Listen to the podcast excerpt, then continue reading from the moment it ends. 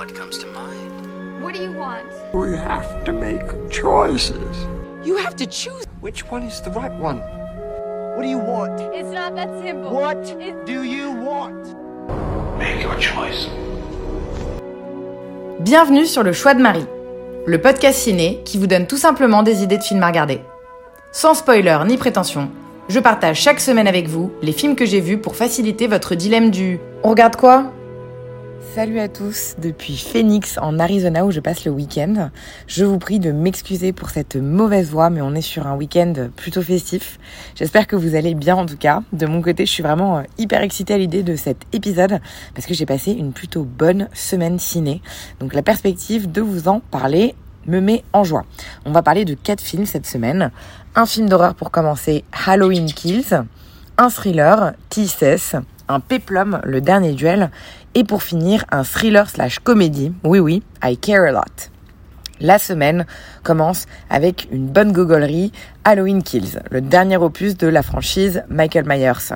Il a été réalisé euh, cette fois-ci par David Gordon Green qui avait entre autres déjà réalisé le précédent et en fait ce film est une suite directe à celui de 2018. Euh, elle vient de sortir au ciné chez vous comme chez moi juste à temps pour la saison d'Halloween bien sûr.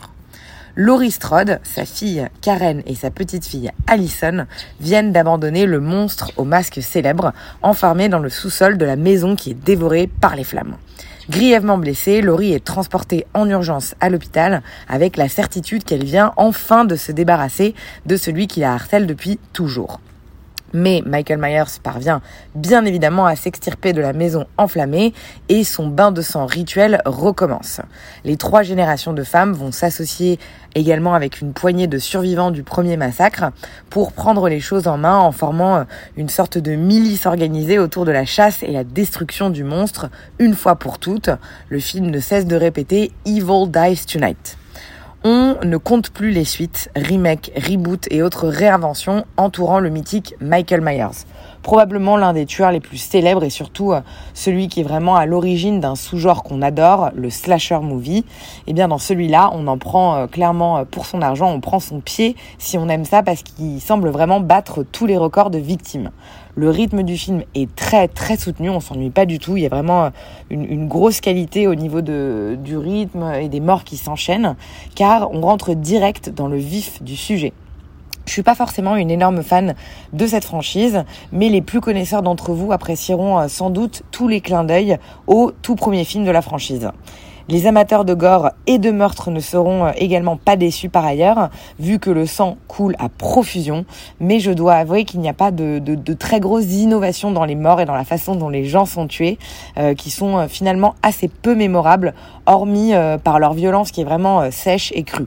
C'est vraiment le film de la gratuité qui met les pieds dedans sans passer par quatre chemins pleinement divertissant, mais je dois avouer que j'aurais probablement oublié ce film dans trois jours, tout comme j'ai totalement oublié celui de 2018. En fait, quand je suis arrivée dans la salle, je savais plus si j'avais vu celui d'avant, et en fait, c'est voilà, c'est en retrouvant un peu l'intrigue, le truc de la maison qui crame, où je me suis dit ah ouais, je crois que je l'ai vu, ça me dit un petit truc. Côté cast, les personnages sont tous un petit peu trop grotesques et caricaturaux pour qu'on puisse réellement parler de talent d'acteur. Jamie Lee Curtis est assez lourde tout autant que Judy Greer d'ailleurs, et Andy Matichak qui joue la petite fille. Les victimes sont plutôt bien pensées et castées. On prend plaisir à découvrir leur petite vie avant de se faire massacrer. Il y a une suite, euh, Noé Halloween Ends, qui est prévue pour sortir en 2022. Le film sera toujours réalisé par David Gordon Green et son intrigue se déroulera quatre ans après les événements d'Halloween et d'Halloween Kills, qui eux vraiment étaient dans la foulée. Enfin, c'était vraiment la même soirée. Il prendra également en compte la crise du Covid-19 dans son scénario. Donc là, en fait, c'était le film du milieu qui n'est finalement qu'un bain de sang euh, gratuit d'une heure trente, sans réel début et fin, vu qu'il est en sandwich entre deux films. Écoutez, moi j'ai kiffé. C'était 1h40 très divertissante. Après, c'est loin, loin, loin d'être un must, même pour les fans de films d'horreur. Mais je me dis que si, si vous avez envie de vous mettre un peu euh, de gore, un peu sous la dent, euh, de vous mettre un peu dans le bain d'Halloween, c'est efficace et c'était Halloween Qui est en salle depuis mercredi. Deuxième film de la semaine, c'était dans le cadre d'un de mes cours. J'ai eu à analyser la structure narrative du premier film d'Alejandro Amenabar qui s'appelle Tisses. C'est euh, même carrément son film de fin d'études qui est réalisé en, en 96 lorsqu'il avait 24 ans et qui faisait ses études de ciné à Madrid. Et c'est par la suite à lui qu'on doit Ouvre les yeux ou encore Mara Dentro ou les autres qui ont quand même qui sont quand même des films qui ont tous plutôt bien cartonné. Eh bien, dans TISS, on suit Angela, une, une, étudiante euh, en cinéma qui prépare une thèse sur la violence audiovisuelle. Son professeur se propose de l'aider à aller chercher des films extrêmement violents à la vidéothèque de la fac. Le lendemain, il est retrouvé mort dans une salle de projection. Avec l'un de ses camarades de classe, Shema, Angela décide de euh, visionner la cassette qui se trouvait euh, dans le magnétoscope. Il s'agit d'un snuff movie, soit l'enregistrement d'un meurtre réel. Une famille est torturée à mort, terrifiée et intriguée à la fois. Euh, elle décide en fait, Angela, notre, chère Angela, elle décide d'aider, euh, enfin d'en savoir plus, et euh, elle glisse sur un terrain dangereux qui lui vaudra peut-être de devenir la prochaine vedette du, du snuff à, à, venir. Quand même bien bien kiffant comme synopsis, je trouve. J'étais bien associée à l'idée de le regarder eh ben j'ai pas été déçue. Je précise par ailleurs que même si ça sonne glauque à souhait, c'est pas du tout un film d'horreur, mais bien un thriller et c'est pas du tout gore comme film. Alors oui, c'est un peu rétro, ça a beau euh, avoir été tourné un an avant Titanic, les moyens ne sont euh, clairement pas les mêmes, donc on sent bien que le film a été réalisé avec un budget assez limité. Mais franchement, il y a vraiment pas de quoi rougir, parce qu'on sent quand même qu'il y a une énorme maîtrise technique qui a brillamment su faire sans, comme on dit. Il y a beaucoup de choses qui sont suggérées à défaut de pouvoir être montrées et le film reste quand même d'une grande violence mais qui est évoqué sans être réellement montré. Il a été quand même interdit au moins de 16 ans à sa sortie alors que finalement on voit pas tant de choses que ça à l'écran. Sans être pour autant un coup de maître, ce film annonce une suite de carrière plus que prometteuse pour Amenabar. Les codes du thriller sont parfaitement respectés, que ce soit en termes de structure narrative, mais aussi d'ambiance et de visuel. On est tenté euh, de faire des spéculations et de deviner la fin du, de l'histoire, forcément comme dans tous les thrillers, euh, notamment ceux qui ont cette espèce de structure du who done it. Mais je trouve qu'il a très très bien réussi à maintenir le suspense et à nous faire balader euh, d'un suspect à l'autre, nous faisant regretter d'avoir autant fanfaronné en prononçant le nom d'un des personnages. Et il y a des scènes qui sont vraiment bien stressantes, dignes de grands cinémas policiers. Et le tour de force, forcément, c'est aussi ce thème de snuff. Parce que le réalisateur ne montre euh, aucun remords à mettre le spectateur face à un miroir et à affronter la fascination, euh, bien, souvent malgré nous, euh, qu'exerce la violence sur l'esprit humain. Ça interroge vraiment sur notre voyeurisme malsain et je m'inclus bien évidemment plus que volontiers dans cette catégorie de gens qui adorent voir des trucs dérangeants. C'était déjà fort de parler de ça en 96 avant l'explosion euh, d'Internet. Mais alors aujourd'hui, à l'heure de la multitude de contenus euh, dispo en ligne, que ce soit du porno, des vidéos violentes ou des challenges hyper gore et débiles, et, même des, challenges qui frôlent parfois un petit peu l'expérience euh, proche de la mort, le film conserve absolument tout son impact et c'est hyper moderne dans le, dans, dans, le sujet et je trouve ça assez dingue d'arriver à pondre quelque chose comme ça pour un film d'étudiant à 24 ans quand il fait ce film. Il n'est pas sans défaut, parce que voilà, comme je le disais, c'est un peu vieillot quand même, avec quelques longueurs, mais j'ai vraiment été très très inspirée par ce film qui donne envie d'avoir le courage de se lancer et qui prouve que quand on a une bonne structure narrative, on arrive à faire de belles choses. T16 d'Amélabar, je l'ai vu moi sur Apple TV, et eh bien il est dispo aussi sur cette plateforme en France euh, en VOD à la loc comme à l'achat. Je vous le conseille si vous êtes curieux de découvrir euh, des films de jeunes réals ou amateurs de thrillers de manière plus générale on retourne en salle pour le troisième film de la semaine. Une sortie toute récente que vous avez également en France, c'est le dernier Ridley Scott qui s'appelle Le Dernier Duel. On en a parlé de la semaine dernière déjà de Ridley Scott. Ridley Scott, c'est Alien, Gladiator, Thelma et Louise, Blade Runner, Seul sur masse. Donc on est sur un grand de chez grand. Celui-là, il est basé, euh, le dernier duel, sur un ouvrage qui s'appelle également Le dernier duel, Paris, 29 décembre 1386, qui a été écrit par Eric Jagger. Lui-même a écrit euh, euh, cet ouvrage en s'inspirant d'événements réels. On se trouve en effet en 1386 dans le royaume de France. Le chevalier Jean de Carouge, de retour d'un voyage à Paris, retrouve son épouse Marguerite de Thibouville. Celle-ci accuse l'écuyer Jacques Legris, un vieil ami euh, du chevalier, de l'avoir violée. L'homme se dit innocent et cette affaire remonte du coup jusqu'aux plus hautes sphères du pouvoir, le, roi Charles VI, qui doit décider s'il y aura procès par combat, selon en fait euh, le choix du chevalier. Ce duel doit servir à déterminer la vérité étant donné que Dieu ne prend la vie que des coupables. C'est comme ça qu'il réfléchissait à l'époque. Le péplum, c'est pas du tout, du tout mon genre de prédilection. Ça me fait même en général plutôt chier, c'est pas trop mon univers, les chevaliers, les fictions historiques, l'antiquité. Je suis vraiment allée au ciné voir ce film en m'attendant à un tunnel de 2h30 et en me disant presque que ce sera en fait l'occasion de faire euh, une micro-sieste parce que j'avais assez peu dormir la veille incroyable surprise de réaliser au bout de 45 minutes que je suis vraiment complètement à fond dedans et qu'on est très très loin des clichés sur les péplums. Alors oui, sa reconstitution de la France du XIVe siècle est prestigieuse. La réalisation variant entre précision chirurgicale et scène épique pleine de fureur.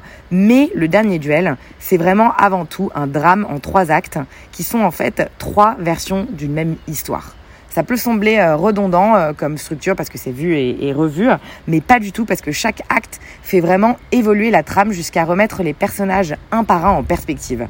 J'ai adoré sentir que j'avais été prise au piège et bernée par certains personnages. Je veux vraiment absolument rien vous spoiler, mais la, la narration est vraiment euh, très très fine et ingénieuse. Tout est dans la subtilité et on en ressort vraiment bluffé. C'est assurément un film engagé, je veux vraiment pas vous en dire trop, mais Ridley Scott a réussi à apporter beaucoup de modernité à une époque euh, bien révolue. Le XIVe siècle, en effet, c'est assez viril, pour ne pas dire macho comme ambiance, mais l'histoire qui nous est contée est incroyablement moderne et féministe. Ça apporte beaucoup de fraîcheur dans le paysage des péplums qu'on peut voir au ciné. Et cette scène de duel à la fin, mais quelle claque, elle est vraiment d'une puissance inouïe. Bon, un mot également sur le cast parce que ce film ne serait vraiment euh, rien sans eux. On commence par saluer le contre-emploi total de Matt Damon, qui est totalement défiguré et qui joue un rôle à l'opposé de ce qu'il a l'habitude de faire. C'est vraiment un très très grand acteur. Ben Affleck ensuite, dont je suis pas forcément fan, mais qui est totalement convaincant dans ce rôle de noble, condescendant et odieux. Ça pourrait euh, déjà suffire comme cast, mais on est achevé par Adam Driver, qui a une perversité naturelle absolument parfaite pour ce rôle. Il ne déçoit vraiment jamais ce mec, c'est impressionnant. Et ils ont même réussi à le rendre bombesque dans ce film alors qu'il a une tête plutôt d'alien à la base, mais il est vraiment extrêmement attirant. Et comme vous pouvez le voir, c'est une distribution euh, de mâle alpha, euh, mais qui reste néanmoins dominée par Jodie Corner, tout simplement éblouissante. Je la connaissais pas cette actrice, c'est l'héroïne visiblement de Killing Eve qui est une très très bonne série, mais elle a le personnage le plus intéressant et complexe du film et elle a su parfaitement le dévoiler, facette par facette, plan par plan, au fur et à mesure que le film progresse. J'adore être surprise au cinéma, j'adore me prendre des claques quand je ne m'y attendais pas, être berné par le réalisateur. Donc en fait, le dernier duel, c'est vraiment tout ce que j'aime. Je vous le recommande plus que chaudement à tous. Ce sera vraiment un des rares péplons que je, je pousserai autant, je pense, dans le choix de Marie. Donc profitez-en. Il est sorti le 13 octobre au ciné, donc filez en salle pour le voir, ça vaut vraiment, vraiment le coup. On termine par un film vraiment très bizarre, I Care a Lot, film américain de Netflix réalisé par G. Blakeson, sorti en 2020. C'est pas un réal très connu, c'est son troisième film, mais je me suis euh, chauffée pour le voir parce qu'il parle de tutelle, un peu comme ce qui arrive en fait à, Britney, les fameuses conservatorship qui privent des milliers d'Américains de leurs droits pour des intérêts euh, financiers.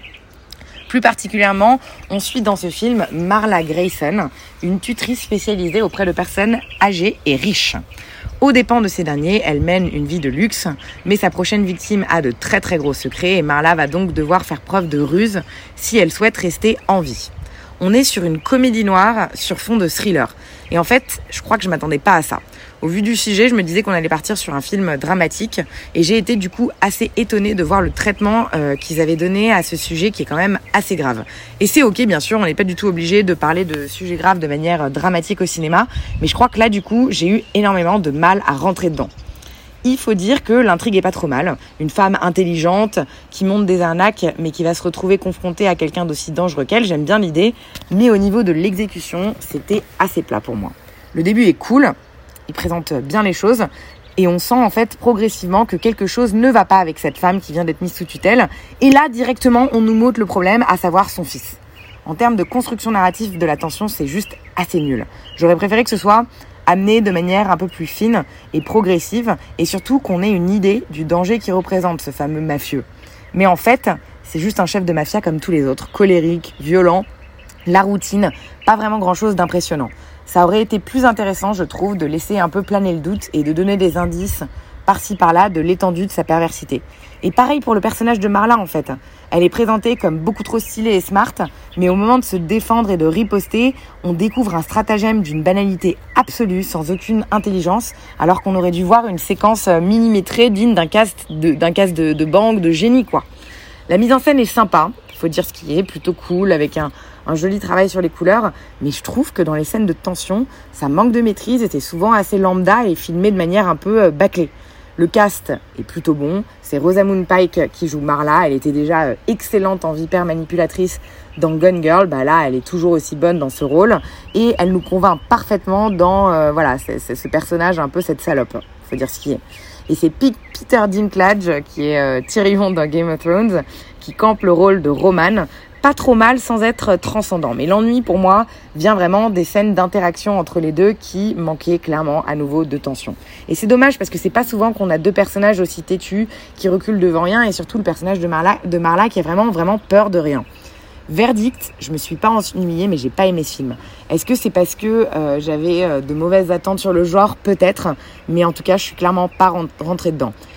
Ça passe finalement grâce à son actrice qui donne vie à ce personnage de méchante, et pire, elle arrive à nous donner envie qu'elle s'en sorte. Là-dessus, c'est assez ingénieux. Autrement, franchement, non, c'est pas un film que je vous conseille, c'est pas le pire film qui existe sur Netflix, mais c'est loin d'être le meilleur. On passe son chemin sur I Care a Lot, sauf si vous avez vraiment, vraiment plus rien à vous mettre sous la dent. C'est tout pour cette semaine. Encore désolé pour cette voix, mais j'espère que vous apprécierez aussi que cet épisode fut enregistré malgré le mauvais état dans lequel je suis.